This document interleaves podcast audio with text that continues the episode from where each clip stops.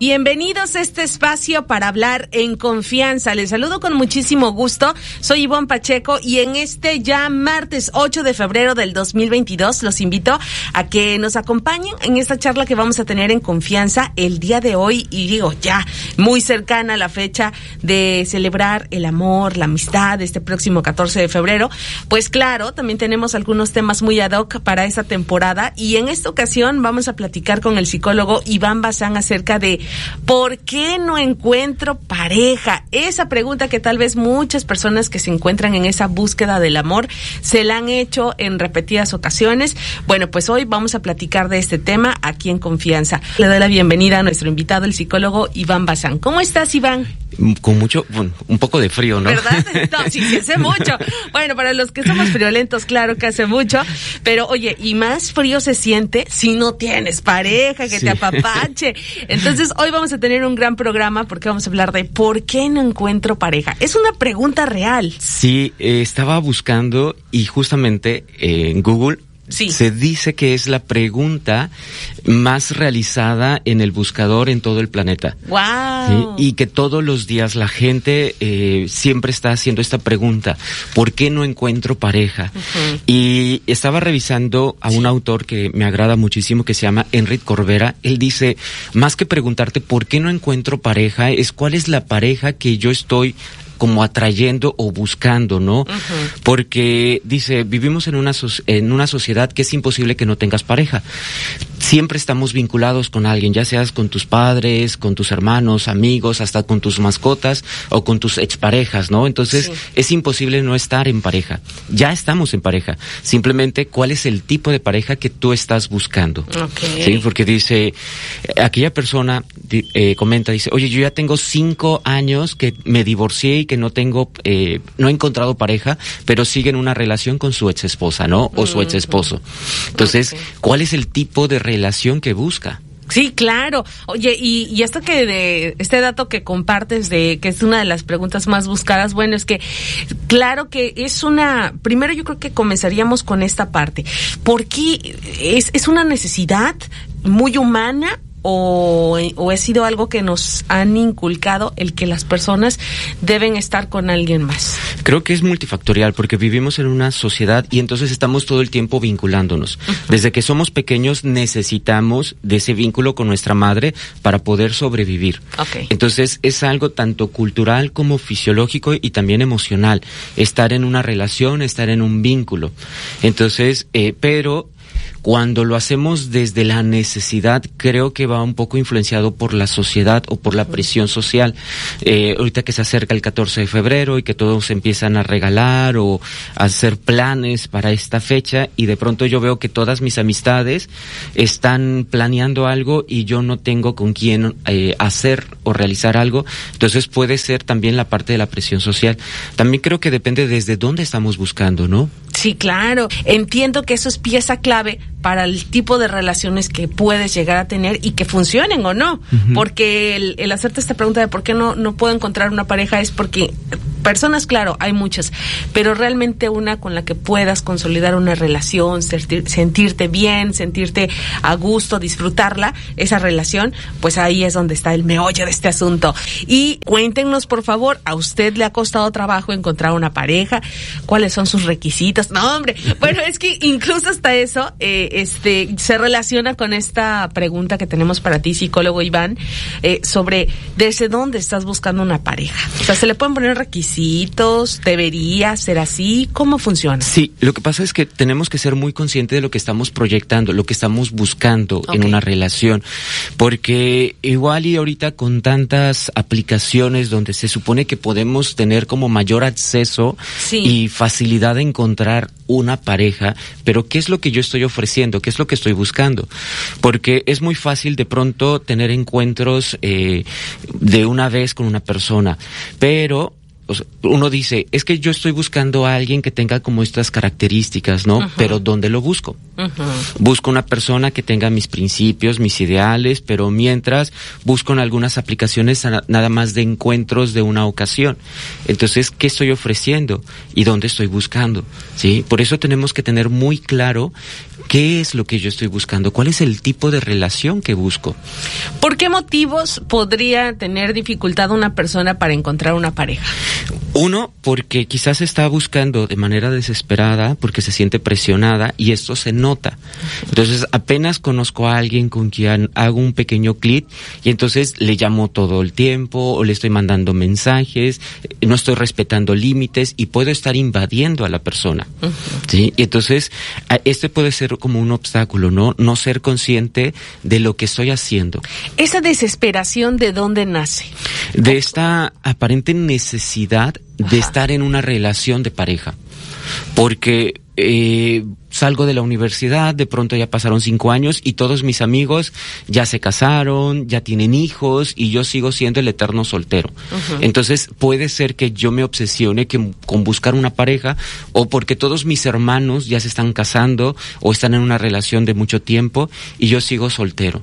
Entonces busco desde la necesidad, ¿sí? no por el querer compartir o estar con una persona y compartir estos momentos, sino ya desde esta carencia.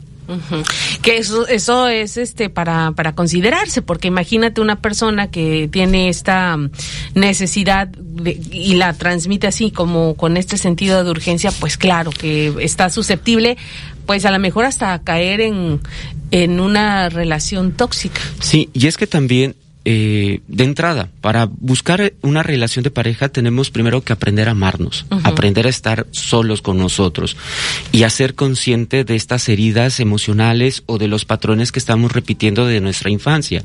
Porque si, si yo no soy consciente y soy una persona rescatadora, ayudadora, ¿qué tipo de relaciones estoy atrayendo a mi vida? Pues voy a buscar personas que tengan carencias porque yo necesito rescatarles. Y más adelante voy a decir, es que la gente solo se aprovecha de mí. Solo viene a pedirme dinero, solo viene a pedirme favores o que yo les ayude a resolver y una vez que ya están bien, salen corriendo. Y entonces eh, ya llevo dos experiencias así y me está costando trabajo ahorita encontrar una pareja porque tengo miedo que la gente siga aprovechándose de mí. ¿Sí? Y entonces tengo que ser consciente de estos miedos, de lo que yo estoy proyectando para entonces pasar a, buscar una pareja de manera más consciente. Correcto, bueno, eso es eh, en cuanto a ir tomando entonces esta eh, claridad en cuanto a qué es lo que te está motivando para encontrar una pareja y, y aquí también no sé si, si sea válido agregar para qué quieres una pareja. Sí, sí, porque justamente es eso, ¿para qué? O sea, ¿para qué quiero estar? Sí, lo ideal es encontrar el propósito este para qué porque muchas veces es porque estoy solo porque no porque quiero formar una familia porque quiero tener hijos. Y entonces haces a la pareja más como una relación objetal de una relación de objeto donde te uso porque necesito formar una familia porque no quiero estar solo porque necesito tener hijos. Sí más que utilizar a la pareja es para qué quiero estar en una relación porque ya descubrí y que puedo estar solo y desde ahí puedo encontrar a alguien. Ok. Oye, psicólogo Iván Bazán, a ver, una persona puede creer que está haciendo o que tiene este deseo y por simplemente tener el deseo va a encontrar una pareja. Pero ¿Es algo a lo que se le debe dedicar tiempo? Sí, sí, porque si no soy consciente, simplemente estoy buscando una relación, reitero, porque no quiero estar solo. Porque estoy viendo que los demás ya se están uniendo y yo sigo solo. Entonces, desde esta carencia, ¿cómo me voy a estar vinculando con la otra persona?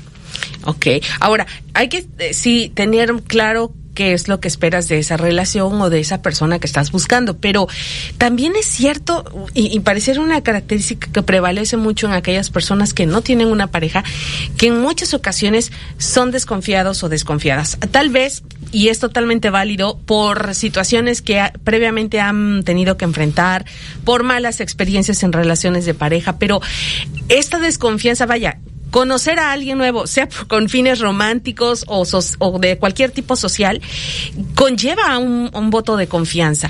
¿Cómo puede trabajar una persona esta parte eh, tan importante para poder relacionarse con alguien que quizá pues está eh, recién integrándose a su círculo? Sí, eh, acabas de mencionar algo importante. Muchas veces no encuentro pareja porque estoy huyendo del dolor porque estoy huyendo de una infidelidad, de una traición, de un engaño.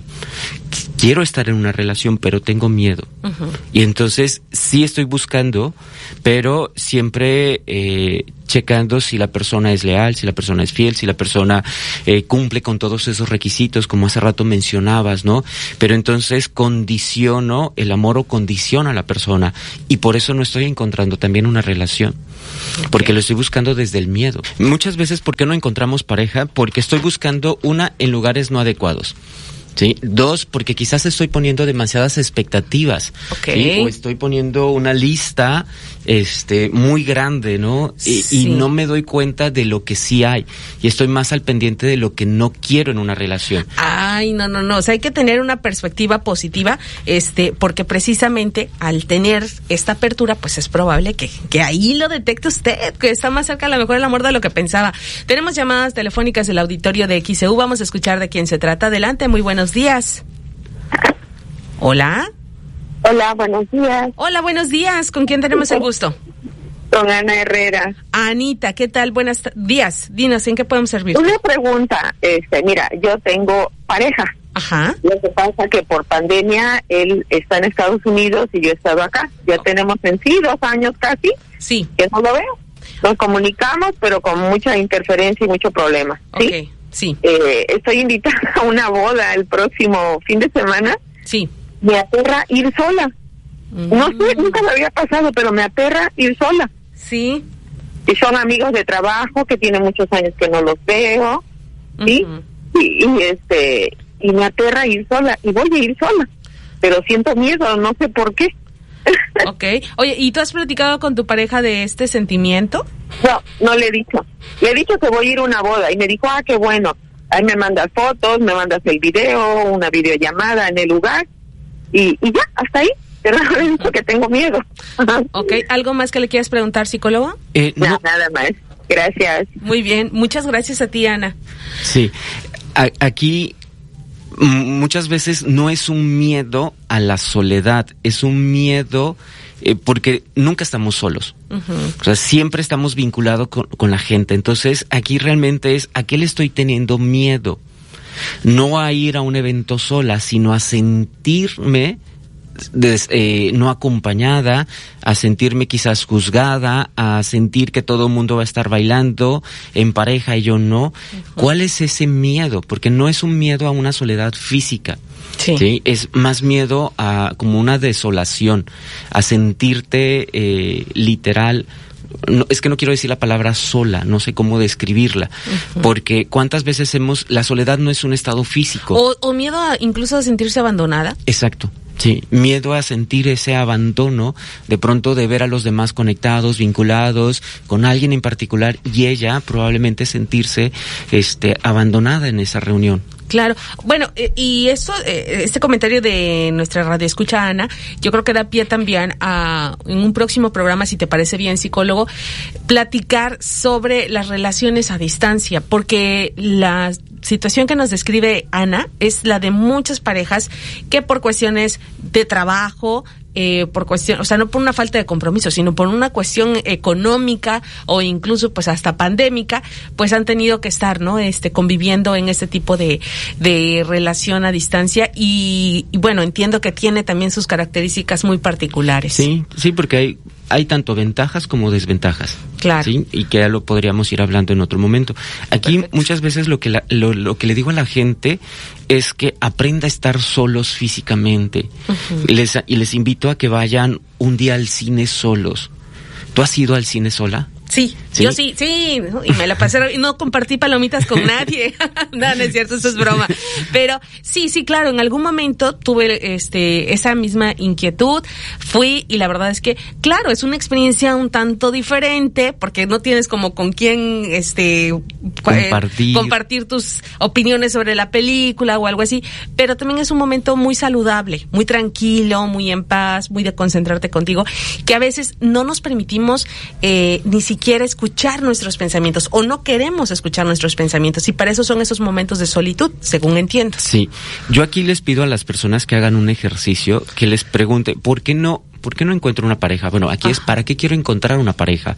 Ah, bueno, para sentirme acompañada, para sentirme importante, para sentirme bonita, bonito, deseado, etcétera.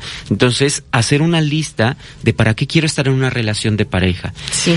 En la segunda columna es concretamente qué necesito que haga la persona, porque necesito, quiero sentirme acompañado.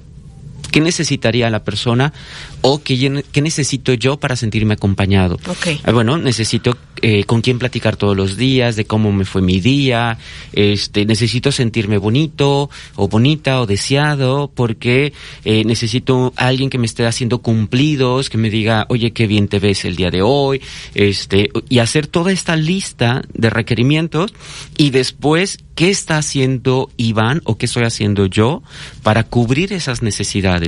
¿Cuántas veces me he acompañado a mí mismo? ¿Cuántas veces he tenido ese diálogo interno conmigo mismo? Claro. Y según entiendo lo que estás describiendo, no hay un, o sea, eh, últimamente como que la humanidad está siempre buscando estar este en una eh, dicotomía constante de es bueno tener pareja, no es bueno tener pareja, ¿no? Entonces, eh, este, no es que estemos de, de, un polo opuesto a otro diciendo que está bien, que está mal, porque si tú tienes una pareja, por supuesto que está bien, y si no la tienes en este momento, también no, no tendría por qué ser problema, ¿no?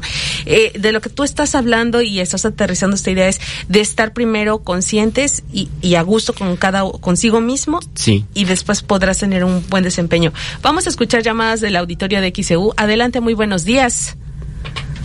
Sí, buenos días. Sí, ¿quién habla? Eh, soy el señor José Hernández. Díganos, don José, le escuchamos. Mire, es una pregunta, a lo mejor no muy relacionada con el tema, pero nada, preguntarle al psicólogo si es anormal o patológico este, entablar relaciones con personas mucho mayores que uno, digamos 15 o 20 años más grandes que uno. Ok. Ok. Eh, mm, a mí no me gusta establecer términos como normal, anormal, patológico y todo, sino ¿Qué es lo que estoy buscando ahí en una relación con una persona más grande que yo? Uh -huh. ¿Qué busco? Busco sentirme respaldado, necesito sentirme apoyado, me encanta la perspectiva que tienen las personas de mayor edad. O sea, ¿qué es lo que yo estoy buscando en este tipo de relaciones o en este tipo de personas mayores que yo? ¿Qué busco? Sentirme acompañado, respaldado. ¿Por qué? ¿Qué hacen estas personas en particular? Entonces, eso es lo mismo y establecemos relaciones conscientes para no no establecernos desde el te necesito. Lo ideal, siempre lo he dicho, no es te amo porque te necesito o te necesito porque te amo. Lo ideal es te amo y no te necesito, pero no desde una soberbia, sino no te necesito porque mi amor, mi estabilidad, mi felicidad no depende de ti, pero sí necesito la experiencia que tengo contigo para yo tomar conciencia. Uh. Ok, que es muy muy muy bonito ese ese tipo de amor. Tenemos más llamadas. Adelante, muy buenos días. Buenos días, este Iván, ¿cómo estás? Habla Alice. Hola, Alice. Oye, tengo una pregunta. Eh, tengo dos años de conocer a un amigo. Sí, hemos tenido una que otra relación, pero relación de pareja como tal no somos. Si queremos tener una relación como tal, pero ninguno de los dos nos animamos a decir el sí, ¿cómo le podemos hacer para dar esa respuesta o dar ese siguiente paso.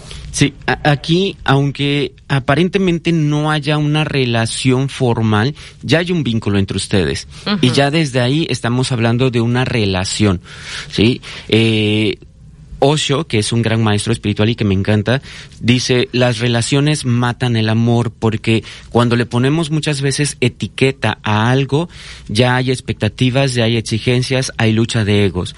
En una relación de amistad no hay esas exigencias y expectativas. Entonces es eh, aunque no tengamos un título, pero ya estamos vinculándonos. ¿Qué nos atrae? ¿Qué nos gusta de cada uno? Y empezar a formalizar, bueno, si quieren dar, como decimos comúnmente, ese siguiente paso de formalizar la relación. Pero aunque no tengan un título, ya hay una relación ahí.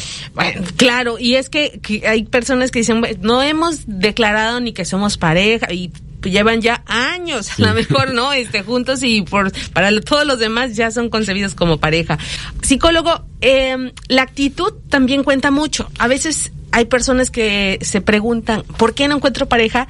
Pero eh, mucho se habla también de la flexibilidad que pueda llegar a tener en su, en su comportamiento, eh, no, ser menos eh, intolerante, son algunas de las características. ¿Cómo es que esto influye en que puedas o no encontrar una pareja? Sí, una ocasión una persona me decía que había conocido a un chico y, eh, pero ella es como muy, muy organizada, muy metódica. Entonces se vieron una vez, eh, se la pasaron muy bien, quedaron de verse nuevamente el sábado. Sí. Y entonces, pero el chico le habla y le dice, oye, podemos adelantar, es que me, me, encantaría verte el viernes, el sábado tú y yo descansamos, así no hay problema de desvelarnos, porque yo el domingo trabajo y ella no, lo que pasa es que yo ya tengo organizado mi fin de semana, No. tengo estos compromisos, eh, quedé con mi sobrino. Y él, oye, pero pues puedes moverlo, podemos vernos y ella, o sea, y un poco inflexible ahí. Sí, sí, Entonces, sí. eh, tanta insistencia, el chico le dijo, ¿sabes qué? Mira, no veo disposición de tu parte, así que, pues mejor eh, hasta aquí la dejamos, ¿no? Y la chica así de, oye, pero ¿por qué si ya habíamos quedado de vernos el sábado, por qué de pronto me cambia y ahora la mala soy yo? Esta parte muchas veces de no ser flexibles. Pero hasta dónde ser flexible eh, o tolerante sin que se caiga en un punto de desesperación, como lo que hace un rato estabas hablando, porque ese es como el otro este lado de la moneda, ¿no? En donde hay personas que dicen que si mañana quieres cambiar la cita, adelante, sí, a, qué hora que las sí, como muy extrema disponibilidad, que eso también puede llegar a dar una señal equivocada, o por lo menos eso es lo que a veces creen muchas personas, sobre todo, hay que decirlo, las mujeres, que puedan estar dando una señal equivocada a aquella persona que está interesada en ellas. Sí, eh, aquí es buscar siempre el equilibrio. Es, oye, mira, tengo ya este compromiso con mi sobrino, déjame ver si lo puedo mover. Claro. O puedo, pu- o puedo, podemos hacer esta otra, estas opciones. Pero ser inflexible o como irnos a la otra polaridad, sí, claro, cuando tú digas no hay ningún problema. Entonces ir checando de no irnos a las polaridades, sino siempre buscar esta flexibilidad. Oye, yo ya tengo un compromiso, pero déjame ver si lo podemos mover. Claro, es saludable hacerle saber a la otra persona que no es que estuvieras ahí eh, en la banca, ¿no? Esperando el momento, sino que realmente pues ten- tienes tu también tu vida, tu, tu ritmo, pero que estás en esa disponibilidad. Eso Sí, es lo porque estás poniendo los límites. Exacto, Ya sí. hiciste un compromiso también con otra persona y es como, sí me interesa, la verdad me la pasé muy bien, pero déjame ver, eh, mover estas, eh, estos otros compromisos. Sí, claro, sí, sí. Bueno, eso es en cuanto a, a este, a tener esta, esta tolerancia, esa flexibilidad, este, incluso a veces también la flexibilidad de las cosas que puedan hacer. Vaya, se habla mucho de no fingir ser alguien que no eres, pero a veces también hay una cierta intolerancia a abrirse a nuevas experiencias. Sí, eh, por eso es, eh, y me encanta este Enrique Corbera cuando dice, más que la pregunta que te tienes que hacer de por qué no encuentro una relación. ¿qué es, cuál es el tipo de relación que estoy buscando? ¿Sí? Porque muchas veces decía, eh, yo estoy buscando, eh, mientras no llega la pareja o la persona ideal, mientras pues socializo, mientras me quedo de ver con otras personas en esos otros ámbitos, pero entonces, ¿por qué no encuentro una pareja? Claro. ¿Qué es lo que yo estoy, qué tipo de relación estoy buscando? Pero aquí me gustaría un poquito regresar Sí. a esta parte donde tenemos que ser muy conscientes de qué es lo que quiero de una relación de pareja, qué busco concretamente, no solo es compañía, por qué necesito o creo más bien necesitar una pareja, porque cuando he estado en una relación me siento eh, con chispa, con energía, con vitalidad, me siento atractivo, me siento útil, me siento importante, me siento de esta manera. Ok, ¿por qué me siento importante? Ah, bueno, porque me gusta ayudar, me gusta eh, orientar, me gusta asesorar, me siento con energía porque me gusta ver eh, que hago importante o que hago feliz a la otra persona. Entonces, empezar a poner más consciente estos puntos. ¿Qué hago yo? Y qué estoy esperando de la otra persona. Para que entonces, no es que yo llegue con mi lista y le diga, oye, mira, necesito esto de ti, pero ya soy más consciente. Porque en este momento me estoy sintiendo muy contento en la relación. Ah, bueno, porque me estoy sintiendo útil, porque estoy ayudando, estoy aconsejando, estoy asesorando, estoy haciendo esto por la persona.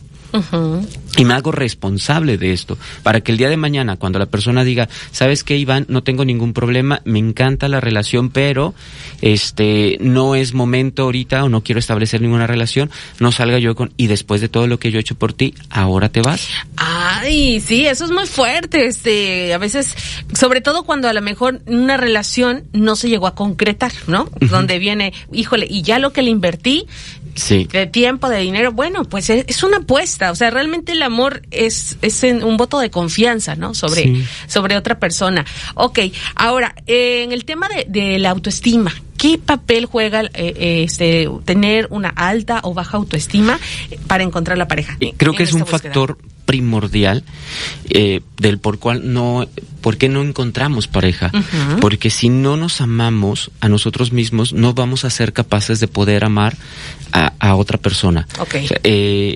Dice una autorita, se me olvidó su nombre, no hay suficiente amor en este mundo para alguien que no se ama a sí mismo. Mm. Entonces aquí es hacernos la pregunta, ¿sería capaz? Sí, porque vamos entonces a estar demandando y exigiendo y vamos a pues a fastidiar a la persona. Claro. Entonces, primero, en nuestro primer gran amor tendríamos que ser nosotros mismos.